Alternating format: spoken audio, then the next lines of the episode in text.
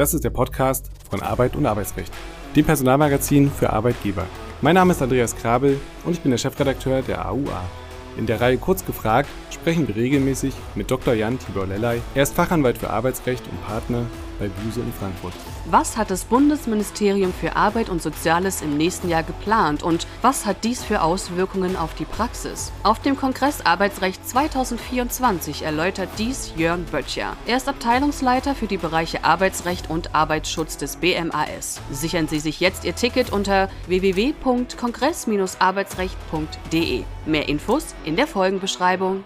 Herzlich willkommen, lieber Dr. Lellay, zu einer neuen Folge Kurz gefragt. Wir wollen heute sprechen über den Mitarbeitertausch bzw. Mitarbeiteraustausch. Die FAZ hat Anfang Februar über einen Mitarbeitertausch bei den japanischen Konzernen Sony und Hitachi berichtet. Was dahinter steckt und wie das Ganze hierzulande umsetzbar wäre, besprechen wir in dieser Folge. Lieber Dr. Lellay, zunächst gibt es eine Besonderheit bei den japanischen Konzernen, die wir im Vorfeld vielleicht mal klarstellen sollten. Warum gibt es hier traditionell eine so enge Kooperation?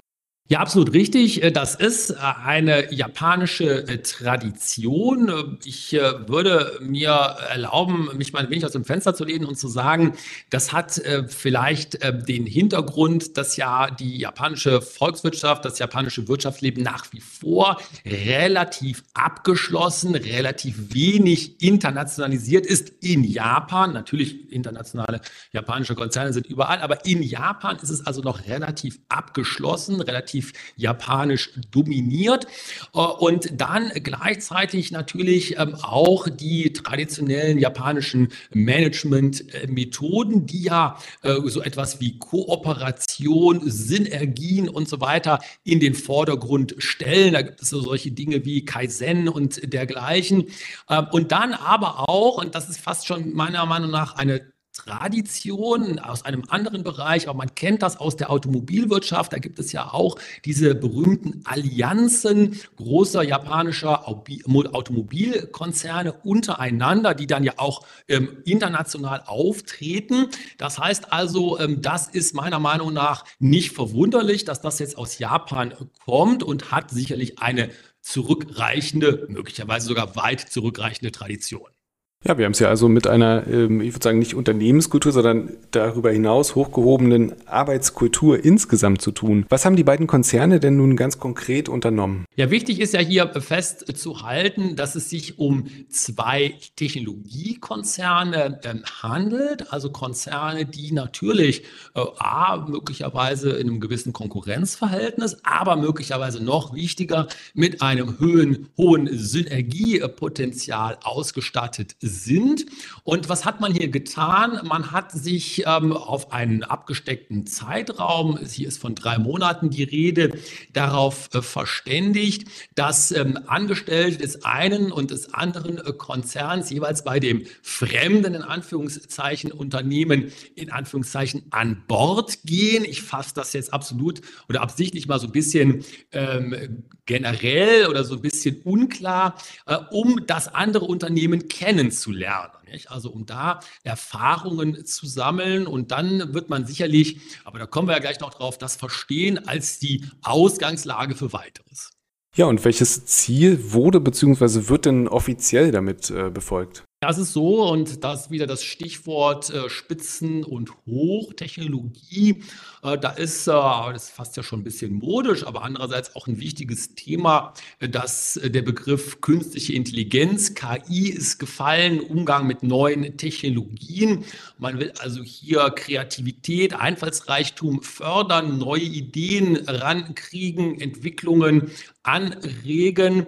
Also nicht nur, aber natürlich auch, auch wirtschaftliche Interessen bis hin möglicherweise zur Entwicklung von neuen Geschäftsmodellen. Also ein sehr breit gestellter, breit aufgestellter Ansatz, der aber tatsächlich sehr, sehr starken Fokus hat auf Entwicklung und Innovation. Ja, und dann stellt sich natürlich die Frage, wurden die Mitarbeiter in den jeweiligen Betrieb eingegliedert in einem rechtlichen Sinn oder erbringen dort Arbeitsleistung oder geht es einfach um den reinen Austausch von Erfahrungen? Ja, absolut ähm, richtige äh, Differenzierung, Herr Krabbel. Und dazu ist mir eingefallen, als ich nämlich diese Meldung las, dass wir ja etwas ganz Ähnliches hier bei uns in Deutschland vor einigen Jahren hatten, nämlich im Zusammenhang mit der Coronavirus-Pandemie. Da gab es ja ähnliche äh, Konstellationen, wo Unternehmen zusammengearbeitet haben oder sich zusammengefunden haben aus Branchen, die unterschiedlich schwer betroffen waren von der Pandemie. Also Stichwort war da immer auf der einen Seite sehr stark betroffen Gastronomie, Touristik, also sehr, sehr starker Beschäftigungsüberhang. Ne, durch den Lockdown war das stark getroffen, die Branche. Und dann auf der anderen Seite sowas wie Gesundheitswesen und Logistik, starker Arbeitskräftebedarf durch die Pandemie. Und da hat es ja Programme und auch durchgeführte Projekte gegeben, wo in diesen Branchen Mitarbeiter, Arbeitskräfte ausgetauscht äh, wurden. Das ist dann tatsächlich die Eingliederung ja auch gewesen. Da hat man also die Leute auch eingesetzt. Äh, und auf der anderen Seite steht dann genau das, was Sie auch sagten, Herr Krabbel. Das wäre dann der reine Austausch von Erfahrungen. Das ist so eine Art äh, von Brainstorming, könnte man das auch so nennen. Nicht? Man lernt mal was kennen, so wie man irgendwo vielleicht in Urlaub fährt und dann hat man was Neues kennengelernt. Jetzt ein bisschen äh, flapsig vielleicht gesagt, ähm, aber äh, etwas ander, anderer Ansatz. Und ähm, Sicherlich da auch die Frage, äh, was da passiert. Ich, hier ist zum Beispiel auch die Rede davon, dass es außerhalb der Arbeitszeit stattgefunden hat äh, und dementsprechend ähm, da nicht eine wirkliche sehr tiefgehende Eingliederung erfolgte. Ja, und das haben wir vermutlich alle im Studium ja gelernt. Im Zivilrecht sind uns die Japaner nicht allzu fern. Geht das Ganze auch für arbeitsrechtliche Regelungen, beziehungsweise trifft das heutzutage auch immer noch zu? Wie wurde das Ganze rechtlich in Japan ausgestaltet, soweit das bekannt ist? Richtig, der, ähm, das ähm, japanische Rechtssystem hat ja Anleihen in aller Welt gemacht, wenn ich das richtig, wenn ich das richtig weiß, unter anderem auch in, in, in Deutschland, äh, gerade wie Sie es richtig sagen, Herr Krabbel, im, im Zivilrecht, aber auch zum Beispiel im Handelsrecht äh, gibt es da Parallelen in dem Sinne, dass man da äh, in Japan äh, unser Rechtssystem zumindest in diesem Teil als gut befunden hat und das dann auch äh, übernommen hat, zumindest ähm, in bestimmten Prinzipien übernommen hat. Und hier ist es wohl so, dass man sogenannte Outsourcingsverträge geschlossen hat und das als Einstieg nimmt, darin den Austausch dann fortzuführen. Also typisch vielleicht auch japanischer Ansatz. Erstmal vorsichtig geht man da ran, tastet man sich da ran und dann ähm, möglicherweise bei Erfolg äh, über den längeren Zeitraum hinweg würde man sich dann überlegen, ob man auch eine Eingliederung, das wäre dann auch nach deutschem rechtlichen Verständnis, aber offensichtlich auch nach japanischem rechtlichen Verständnis ein weiterer Schritt, dass man eine Eingliederung dann vornehmen könnte oder zumindest die Eingliederung nicht ausschließt in die Betriebsorganisation. Dann kommen wir zurück aufs Festland, nämlich nach Deutschland bzw. der Europäischen Union. Wie könnte ein solcher Austausch mit und ich will jetzt auch mal sagen, vielleicht gegen gegen den Willen der Mitarbeiter aussehen. Was könnte man da tun? Ich denke, ich glaube, ich hatte da auch drüber äh, nachgedacht und gedacht, erst mein erster Gedanke war, das geht ja gar nicht gegen den Willen der Mitarbeiter. Wie soll das denn gehen? Und ich glaube auch im Ergebnis ähm, sollte man das auch nicht tun. Nur bin ich dann auf den Gedanken gekommen, dass es rechtlich schon gehen könnte. Also wenn man sich jetzt mal so äh, Dark Side of the Force äh, auf die dunkle Seite begäbe und sagt, man ist jetzt hier ein Personalleiter oder eine Personalleiterin, die das gegen den Willen der Betriebs, des Betriebes durchsetzen will, der Mitarbeiter durchsetzen setzen will, also einen solchen Personalaustausch, könnte man auf den Gedanken kommen, das durch einen initiierten Betriebsübergang zu machen. Nicht? Paragraph 613 kleine APGB, Abteilungen, Betriebsteile oder ganze Betriebe können ja den Arbeitgeber, die Arbeitgeberin wechseln, auch gegen den Willen der Mitarbeiter. Das könnte man also hier äh, einsetzen. Gäbe es möglicherweise dann die berühmten Widersprüche gegen den Übergang des Arbeitsverhältnisses. Aber erstmal könnte man das ja machen, wenn man nun so, ich muss es mal so sagen, böswillig wäre, könnte man das tun. Bundesarbeitsgericht hat ja sogar anerkannt, dass das auch grenzüberschreitend in der Europäischen Union möglich ist. Das heißt, man könnte also ganze Abteilungen, Betriebe austauschen gegen den Willen der Mitarbeiter auch ins europäische Ausland. Das sollte man nicht tun. Warum sollte man es nicht tun? Weil das natürlich eine Motivationskatastrophe ist, so etwas gegen den Willen der Kolleginnen und Kollegen der Belegschaften äh, zu machen. Aber das ist sicherlich eine Möglichkeit. Was einem sonst natürlich in den Sinn kommt, und das ist aber ja freiwillig, ist die Arbeitnehmerentsendung. Es gibt die Arbeitnehmerentsende-Richtlinien auf der europäischen Ebene. Das ist letztendlich ja auch etwas Ähnliches zumindest. Und dementsprechend hat es hier sicherlich schon auch einen europäischen Rahmen, wenn man da weiterdenken möchte. Ja, und da Sie die Dark Side äh, schon angesprochen haben, gibt es dann natürlich aus Arbeitnehmersicht einen äh, mächtigen Gegenspieler. Welche Rolle hat denn hier in diesem Zusammenhang der Betriebsrat? Ja, den gibt es, den mächtigen Gegenspieler. Und der würde ja auch zu Recht auf seine Mitbestimmungsrechte hinweisen. Und äh, wenn man sich das jetzt mal so überlegt, dass das jetzt in Deutschland spielt, nicht? Und da wäre wieder dieser ähm, böse Personalleiter oder diese böse Personalleiterin, dann würde ein Betriebsrat sicherlich sagen, naja, bei dem Betrieb, wo abgegeben wird Personal, da könnten das ja sowas wie Versetzungen sein. Und bei dem Betrieb oder dem Unternehmen, wo das dann aufgenommen wird, das Personal, da könnten das ja Einstellungen sein. Das heißt, dann wäre man hier in dem mitbestimmten Bereich des Paragraphen 99 Betriebsverfassungsgesetz.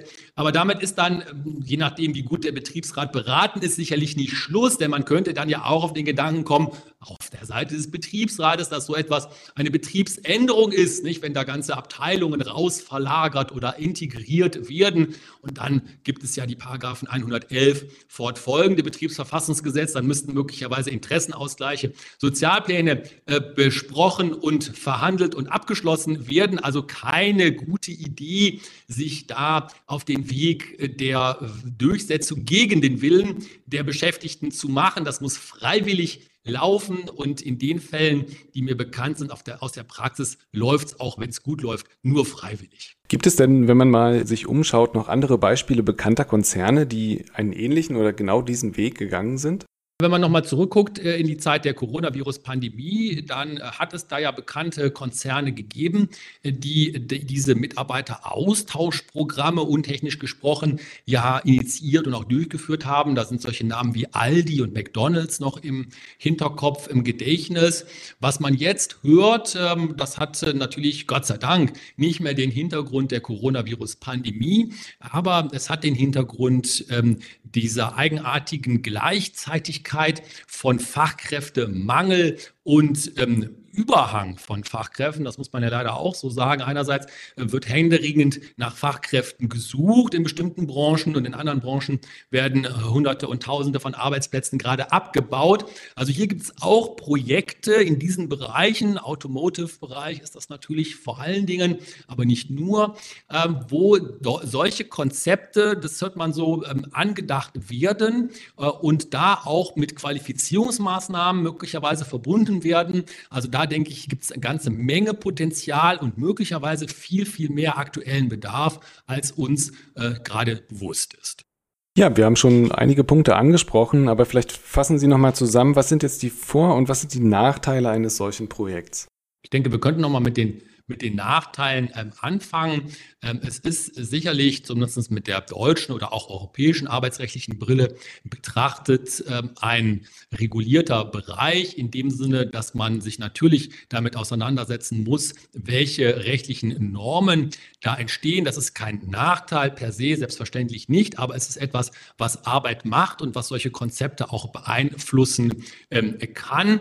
Und ähm, dann ist es eben aber auf der anderen Seite der Vorteil der, dass in den Bereichen, wo es ähm, erfolgreich nicht nur angedacht und oder auch dann eben umgesetzt wird, zu großen äh, Kreativitäts- und Synergiegewinnen äh, kommen kann.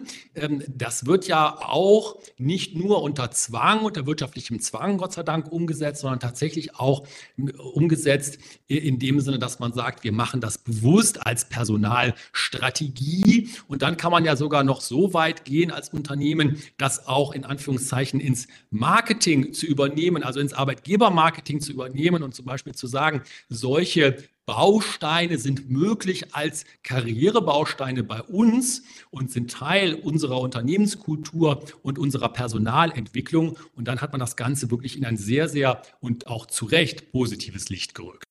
Ja, und ich ähm, befürchte, dass einige Zuhörer schon auf einen Punkt warten, den wir zum Abschluss jetzt auch noch bringen werden, nämlich einen ne sehr negativen. Und das ist auch das Erste, woran ich gedacht hatte, was mir in den Sinn gekommen ist. Wie schützt man denn seine Betriebsgeheimnisse beim Mitwirken betriebsfremder Personen? Ist das ein großes Problem? Ein ähm, großes Problem, äh, aber es ist ein lösbares äh, Problem. Und es ist natürlich erstmal ganz wichtig und äh, richtig, Herr Krabbel, dass Sie es ansprechen. Das ist ein ganz wesentlicher Punkt, den man im Blick haben muss. Den muss man auch in der Vorbereitung im Blick haben. Aber äh, ich denke, da gibt es auch aus anderen Bereichen schon genug Erfahrung, um solches, äh, dieses Problem in den Griff zu bekommen. Denn letztendlich ist es eine ganz ähnliche Konstellation, wie wenn man als Unternehmen sich in Joint Venture Situationen reinbegibt was ja gerade jetzt bei uns im Mittelstand in Deutschland viele Unternehmen sehr große Erfahrungen mit haben, auch mit im, insbesondere im Ausland. Und da kommt man auch sehr schnell natürlich auf den ähm, Trichter in Anführungszeichen, wie schütze ich meine Betriebs- und Geschäftsgeheimnisse? Die muss ich schützen. Die kann ich aber schützen, a natürlich durch vertragliche Vereinbarungen inklusive Vertragsstrafen und die kann ich aber auch so schützen, dass ich natürlich mir ganz genau überlege, in welchen Bereichen ich zusammenarbeite, wo findet der Austausch statt und das dann eben auch, Stichwort japanischer Ansatz, kontinuierlich, vielleicht auch eher langsam entwickle, ein Vertrauensverhältnis äh, etabliere und dann in eine gemeinsame, in Anführungszeichen vertrauensvolle Zusammenarbeit komme. Aber richtiger Punkt, das muss man hinkriegen. Aber ich denke, wir haben es schon, wir haben schon Erfahrung damit. Das sind nämlich, wie gesagt, die berühmten Joint Venture Konstellationen. Ganz herzlichen Dank, lieber Dr. Lellay, für diese Folge. Wir hören uns beim nächsten Mal. Tschüss, bis dahin. Dankeschön, tschüss. Kennst du schon die DRX, die Digital Recruiting Conference and Expo? Nein? Dann hör jetzt gut zu. Neue Trends wie Social Recruiting und KI verändern unser Recruiting von Grund auf. Um garantiert am Ball zu bleiben, lohnt sich ein Besuch bei der DRX am 21. und 22. März in der Messe Düsseldorf. Unser Motto: die besten MitarbeiterInnen finden, gewinnen und halten. Die Recruiting-ExpertInnen Deutschlands vermitteln dir ihr praxisnahes Insiderwissen. Du hast Interesse? Alle Infos zum Event findest du jetzt in den Show Notes.